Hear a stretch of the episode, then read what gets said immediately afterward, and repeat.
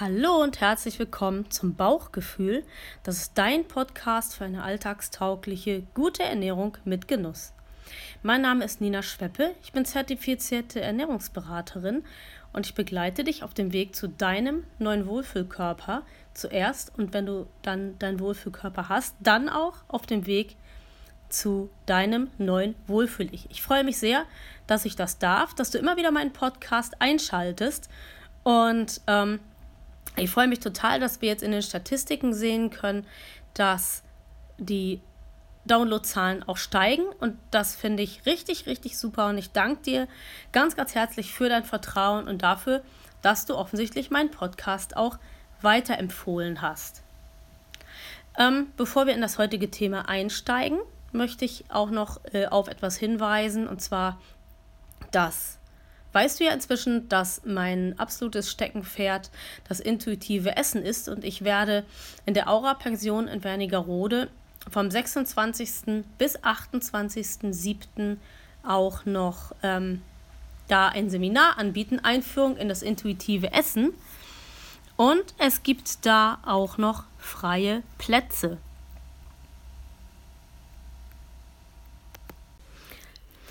Die Teilnahmegebühr für das Seminar beträgt 300 Euro. Darin sind enthalten zwei Übernachtungen, dann natürlich auch zweimal Frühstück.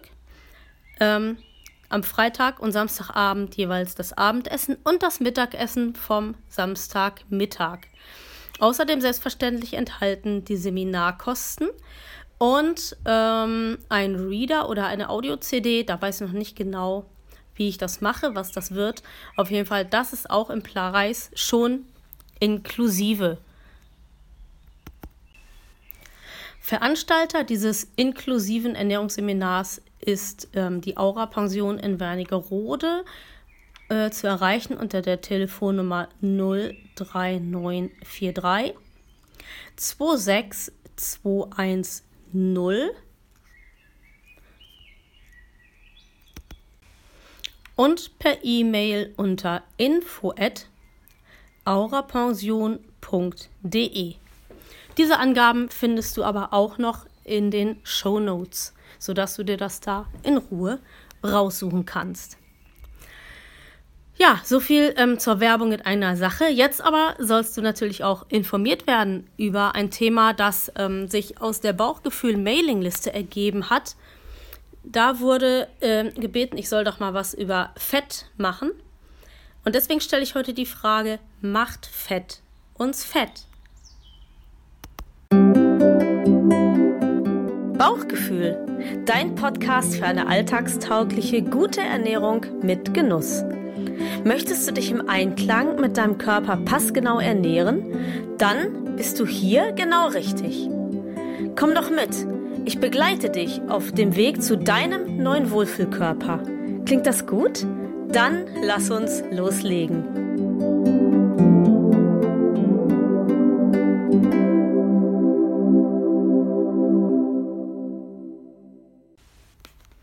Macht Fett uns fett? Das ist die heutige Tagesfrage.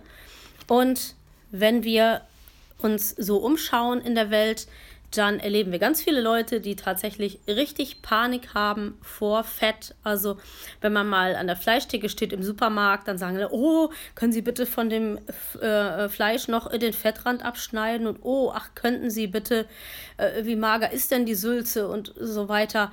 Und ähm, ja, da frage ich mich immer, wie ist das mit dem Fett? Wobei ich schon ein Geheimnis vorweg verraten darf, was das Fett vom Fleisch betrifft. Da darf es wirklich etwas weniger sein. Aber ich höre jetzt auch schon Menschen, die sagen, oh nein, ich esse lieber keine Nüsse, weil die sind doch so fett. Klar sind Nüsse fett, davon, ähm, da gibt es keinen Zweifel. Aber hier handelt es sich um gute Fette, um gute wertvolle Pflanzenfette, von denen wir zwar auch nicht im Übermaß zu viel essen sollten, wo wir aber mehr als beim Fett aus Fleisch zugreifen dürfen. Ja, macht Fett uns nun fett oder nicht? Dieser Frage wollen wir uns mal nach und nach annähern und zunächst einmal gucken, wie das überhaupt ist mit dem Fett. Da müssen wir erstmal, was unseren Organismus betrifft, zwischen zwei Arten von Fett unterscheiden, nämlich Einmal das Fett, was wir im Körper haben und dann das Fett, was wir mit unserer Nahrung aufnehmen. Und ich befasse mich erstmal ganz kurz mit dem Körperfett, weil wir das dann schnell abhaken können. Ähm, dieses Fett brauchen wir zu einem gewissen Teil, also zu schlank zu sein, ist auch nicht so gut, denn ähm, es ist es isoliert unseren Körper, also wir können dann mit Kälte besser umgehen und es schützt auch unsere inneren Organe vor Verletzungen, vor Erschütterungen und so weiter. Also gewisse Pölsterchen an Körperfett sind ganz gut. Wenn das aber zu viel wird, dann ist Vorsicht geboten, weil das Fett, was sich im Umfeld unserer Organe befindet, was sie einhält und schützt, dieses Fett ist sozusagen stoffwechselaktiv, so ähnlich wie ein Organ. Es ähm, produziert Hormone und, und alles Mögliche.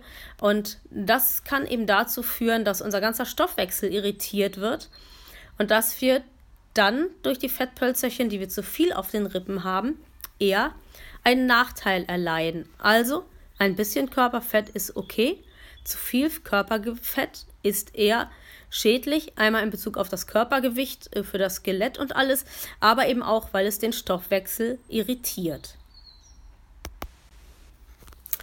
Kommen wir jetzt dann also zum Nahrungsfett. Und zuerst einmal müssen wir wissen, dass das Nahrungsfett tatsächlich der Hauptenergielieferant ist.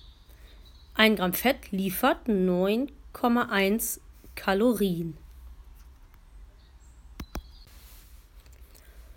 Kommen wir nun also zum Nahrungsfett. Und da ist erstmal ganz wichtig zu wissen, dass das Nahrungsfett der Hauptenergielieferant Nummer 1 ist. Ein Gramm Fett liefert 9,1 Kalorien. Weiter ist das Fett aber auch wichtig in unserem Körper, nämlich als Bausteine für unsere Zellen und vor allen Dingen da für die Zellmembranen. Und jeder hat schon mal gehört, dass man in zum Beispiel einen Karottensalat auch einen Schuss Öl hineingeben soll. Das hat einen ganz einfachen Grund. Es gibt Vitamine, die sind fettlöslich und die, um verstoffwechselt zu werden, brauchen Nahrungsfett, weil sie ansonsten nicht vollständig aufgenommen werden können von unserem Körper. Das heißt also, ähm, Fett ist auch der Träger für diese fettlöslichen Vitamine, da unser Körper überhaupt etwas damit anfangen kann. Wir sehen also, dass Fett trotz seines schlechten Rufes unbedingt wichtig ist für unseren Körper, damit bestimmte Prozesse überhaupt ablaufen können. Wir müssen täglich die sogenannten essentiellen Fettsäuren aufnehmen. Das sind Fettsäuren, die unser Körper nicht selber bilden kann. Ähm, damit er sie zur Verfügung hat. In aller Munde sind im Moment zum Beispiel die Omega-3-Fettsäuren. Die finden wir zum Beispiel in Fisch oder auch in Leinöl und in der Avocado in hohem Maße. Und ähm, es ähm, immer mehr Forschungen zeigen, dass wir von diesen wertvollen ähm, Omega-3s viel zu wenig aufnehmen. Dafür durch die Industrialisierung und durch die damit verbundenen Ernährungsgewohnheiten viel zu viel Omega-6. Das äh, finden wir hauptsächlich in Fleisch und Wurst und solchen Dingen. Und wenn wir zu viel Omega-6 haben, hat das Omega-3 keine Chance mehr. Es wird praktisch ausgeschaltet. Und somit tun wir unserem Körper gar keinen Gefallen, wenn wir zu wenig vom guten Fett essen. Das Nahrungsfett ist außerdem noch für uns so wichtig, weil es Geschmacksträger ist, zum Beispiel für Aromastoffe. Würden wir völlig fettarm essen, würden wir unser Essen überhaupt gar nicht genießen können, weil bestimmte Geschmacksstoffe uns überhaupt gar nicht erreichen würden. Wer eine Diät macht und dabei vor allem am Fett spart, wird es sicherlich kennen. Denn es stellt sich sehr schnell wieder Hunger ein. Fett hat eine sehr lange Verweildauer im Magen und deswegen ist es so sehr, sehr sättigend. Je mehr der Magen mit unserer Nahrung zu tun hat, umso länger sind wir auch satt. Wir müssen Fett zu uns nehmen, das hatte ich gesagt. Und ich hatte auch gesagt, dass es da unterschiedliche Dinge gibt, also unterschiedliche Fettsäuren. Und die lassen sich einteilen in gesättigte, ungesättigte und mehrfach ungesättigte Fettsäuren. Gerne zugreifen dürfen wir bei den ungesättigten und den mehrfach ungesättigten Fettsäuren. Nur mal kurz als kleine Randnotiz, dass ähm, diese Bezeichnungen, die ergeben sich aus den Molekularstrukturen dieser Fettsäuren. Ähm, damit wird eben gesagt, ähm, wie stoffwechselaktiv die sind, also wie gut sie sich mit anderen Stoffen, die wir aufnehmen, ähm, verbinden können. Und ähm, die mehrfach ungesättigten und die ungesättigten Fettsäuren, die sind eben günstiger für unseren Organismus ähm, als die gesättigten Fettsäuren. Bevor ich jetzt von irgendwelchen Chemikern gesteinigt werde, das ist die einfachste ähm, Version der Erklärung sozusagen, was hinter diesen Bezeichnungen steckt. Wer diesen Podcast schon länger hört und wer meine Arbeitsweise auch kennt, äh, weiß schon oder kann erahnen, was jetzt kommt.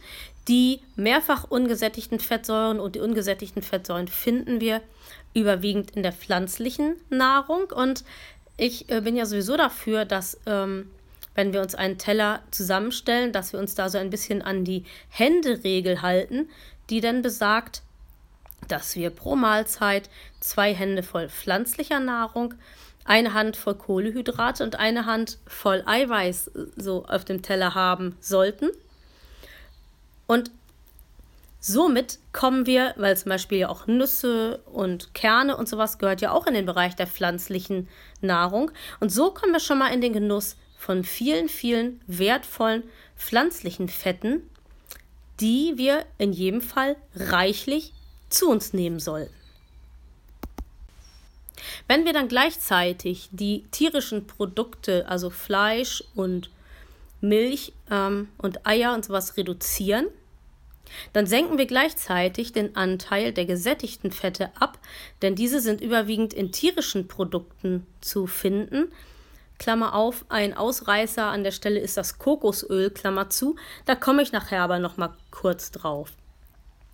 Wenn wir die gesättigten Fettsäuren reduzieren, dann äh, kommt es fast zwangsläufig dazu, weil wir unsere Ernährung umstellen, dass wir mehr ungesättigte und mehrfach ungesättigte Fettsäuren aufnehmen. Und das ist ein ernährungsphysiologischer Vorteil, weil unser Körper gut was damit anfangen kann.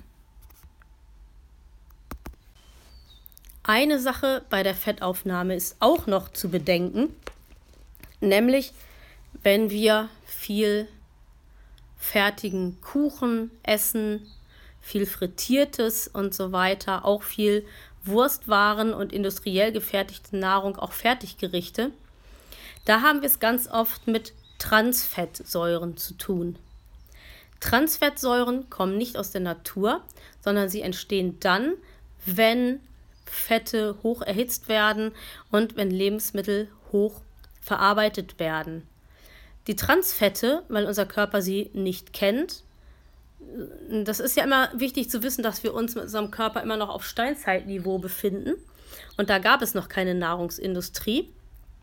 Ähm, diese Transfette kennt unser Körper nicht. Er versucht sie zu verstoffwechseln, kann das nur unvollständig. Und ähm, da, äh, dann, das kann dann dazu führen, dass sich äh, so diese Abfallprodukte und so, so unvollständig verarbeitetes Zeug einfach ansammeln in unserem Körper, in unseren Fettzellen auch, weil der Körper das speichert, weil er denkt, das ist dann wahrscheinlich irgendwie Fett, aber irgendwie werde ich es auch nicht los. Und das führt dann nachher zu Übergewicht und zu den mit Übergewicht verbundenen Erkrankungen wie Herzkreislauf und so weiter. Und ähm, je cleaner wir essen, also je weniger verarbeitet die Lebensmittel sind, die wir essen, umso mehr sparen wir auch an den Transfettsäuren und das ist in jedem Fall gut. Meiden, wie gesagt, sollte man also Fertigprodukte, sowas wie Pizza und sowas, äh, fertigen Kuchen, Kekse und auch das ist immer so ein Streitpunkt, lieber Butter oder lieber Margarine. Und vom Gesundheitsgesichtspunkt her kann man sagen, dass Margarine gegenüber von Butter eigentlich keine Vorteile bietet, so was die Kalorien angeht. Aber die Margarine, inzwischen ist es besser geworden, äh, kann nachteilig sein, weil Pflanzenfette in der Regel Öle sind, also flüssig. Und äh, du weißt ja auch, dass Margarine fest ist, so wie Butter. Und das hat man ja irgendwie gemacht, nämlich man hat diese Fette gehärtet und zum Beispiel bei diesen Prozessen entstehen auch Transfettsäuren. Und deshalb ähm, habe ich die Margarine aus meinem Haushalt verbannt und esse dann eher Butter, davon ein bisschen weniger, aber mit Genuss auf jeden Fall. Bei Butter ist eben deswegen wieder Vorsicht geboten, weil die, wir erinnern uns, ein tierisches Produkt, äh, wieder eine Menge gesättigter Fettsäuren liefert. Aber das ist in dem Fall, denke ich, in Ordnung. Jetzt genug der Theorie, kommen wir zur Praxis. Was bedeutet das alles für uns? Zunächst einmal, je mehr pflanzliche Nahrung wir essen, desto besser und umso mehr pflanzliche Fette nehmen wir auch auf. Diese Fette kommen aus Nüssen und Kernen und Saaten in erster Linie, aber gerade im Hinblick auf die Omega-3-Fettsäuren kommen sie auch aus dem Fisch, aus fettem Seefisch wie Lachs und Hering und sowas.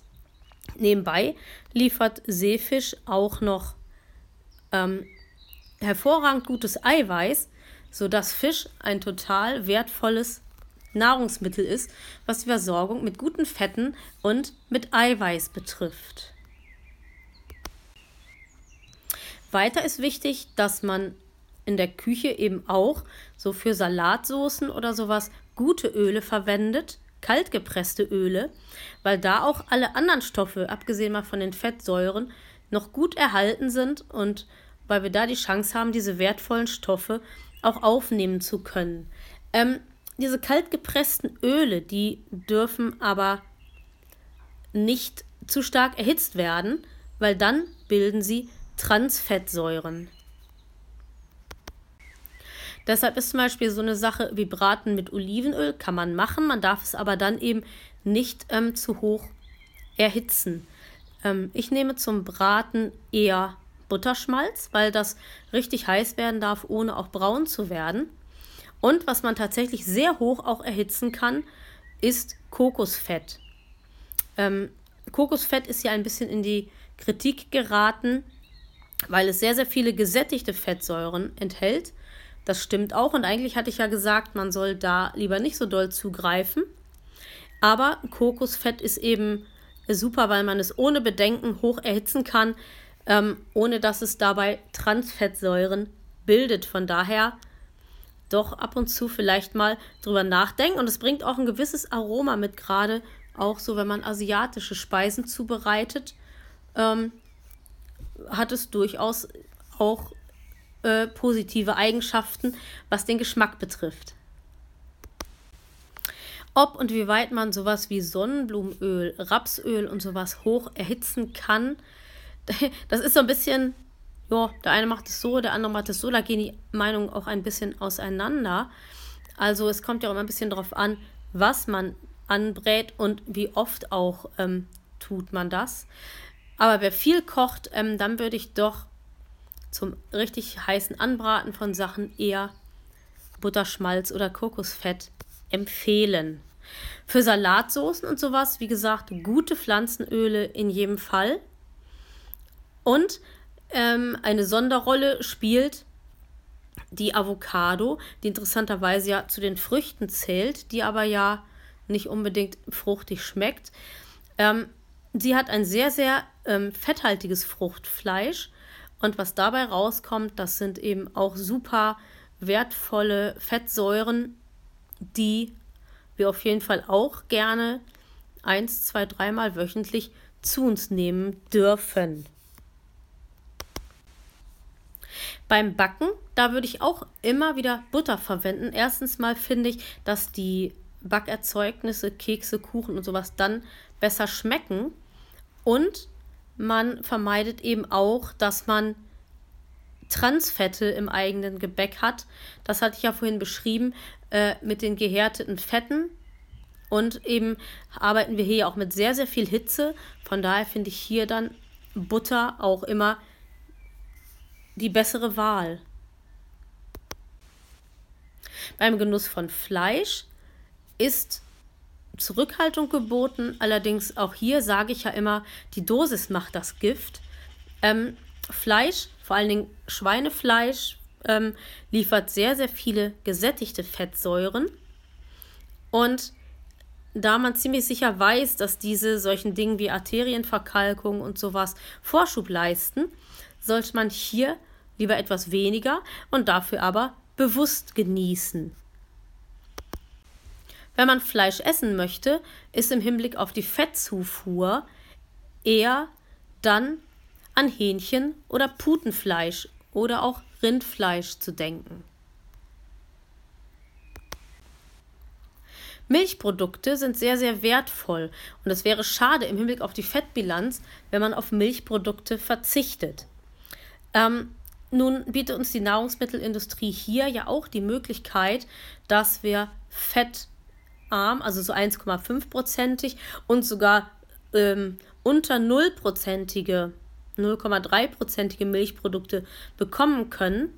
Aber hier gibt es einen anderen Nachteil, nämlich, dass durch das Entfernen der, ähm, des Fettgehaltes auch einige Vitamine und Mineralstoffe mit verschwinden. Deswegen wäre ich auch bei Milchprodukten absolut dafür, das Vollfettprodukt zu wählen, dann aber lieber etwas weniger davon zu nehmen und immer mehr die Nahrungsmittel, die man zu sich nimmt, so zu mischen, dass immer irgendwie von allem so viel wie nötig, aber so wenig wie möglich dabei ist. Zu den Omega-3-Fettsäuren äh, habe ich gehört, dass es in der nächsten Zeit immer weiter auf den Markt kommen soll, dass so kleine so kleine Shots angeboten werden, also so kleine Gläschen oder Ampullen, so, wo man sich so seine tägliche Omega-3-Dosis holen soll. Ähm, und davon würde ich ehrlich gesagt eher abraten. Also man kann sich gerne, zum Beispiel die Omega-3-Fettsäuren finden sich auch im Leinöl und wenn man da ein richtig gutes Leinöl kauft, dann kann man sich davon gerne, wenn man meint, man nimmt zu wenig Fett auf, kann man sich da gerne was ins Müsli oder in den Joghurt oder so einrühren. Aber ich glaube, ich würde jetzt nicht hergehen und noch zusätzlich irgendwo diese Omega-3-Shots kaufen. Ich glaube, da mit diesem Fett so pur eingenommen, tut man dem Körper auch nicht wirklich was Gutes. Da habe ich doch eher meine Zweifel.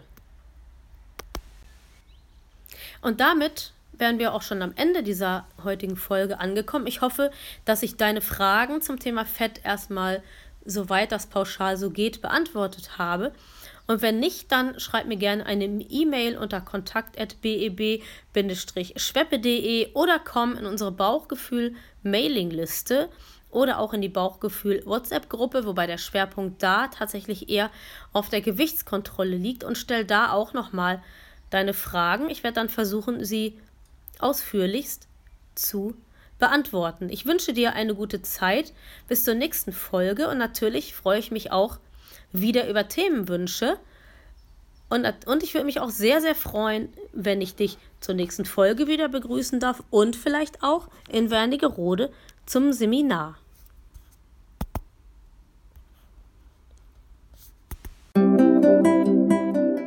Das war Bauchgefühl von Blinzeln. Wenn du uns kontaktieren möchtest, dann kannst du dies gerne tun per E-Mail unter podcast.blinzeln.org.